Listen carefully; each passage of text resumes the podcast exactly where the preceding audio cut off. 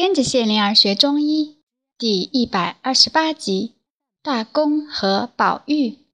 一道碰王道与瑞门，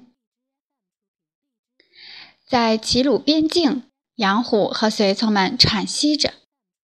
杨虎说：“到齐国了，我们安全了，慢点走吧。”一个随从说：“长箱子丢了，可惜了。”杨虎说：“命保住了。”到前面去喝点酒。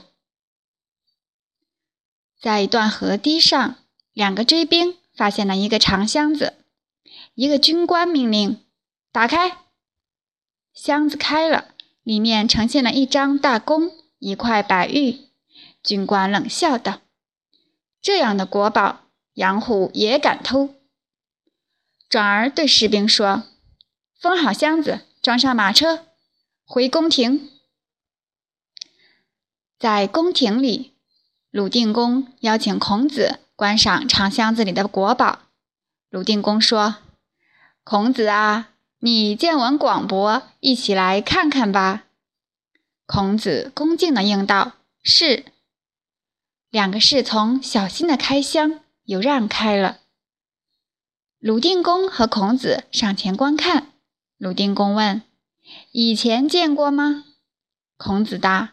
没有，鲁定公说：“我也是第一次见到啊，这样精美的制作一定有来历呀，你怎么看？”孔子答：“这张大弓是周武王所用，代表朝政；这块宝玉是周公的封规，象征鲁国；这两件是当年周武王亲手交给周公的信物。”是周公上礼朝政，下享封地。鲁定公明白了，说：“那就是我鲁国的镇国之宝了。”说完这话，他开始在庭中踱步。孔子站在原地，调整双脚，始终面对鲁定公。果然，鲁定公开口了。你治理中都有一种倾向，独尊公事，压制百族。我想让各地的官员都以中都为榜样。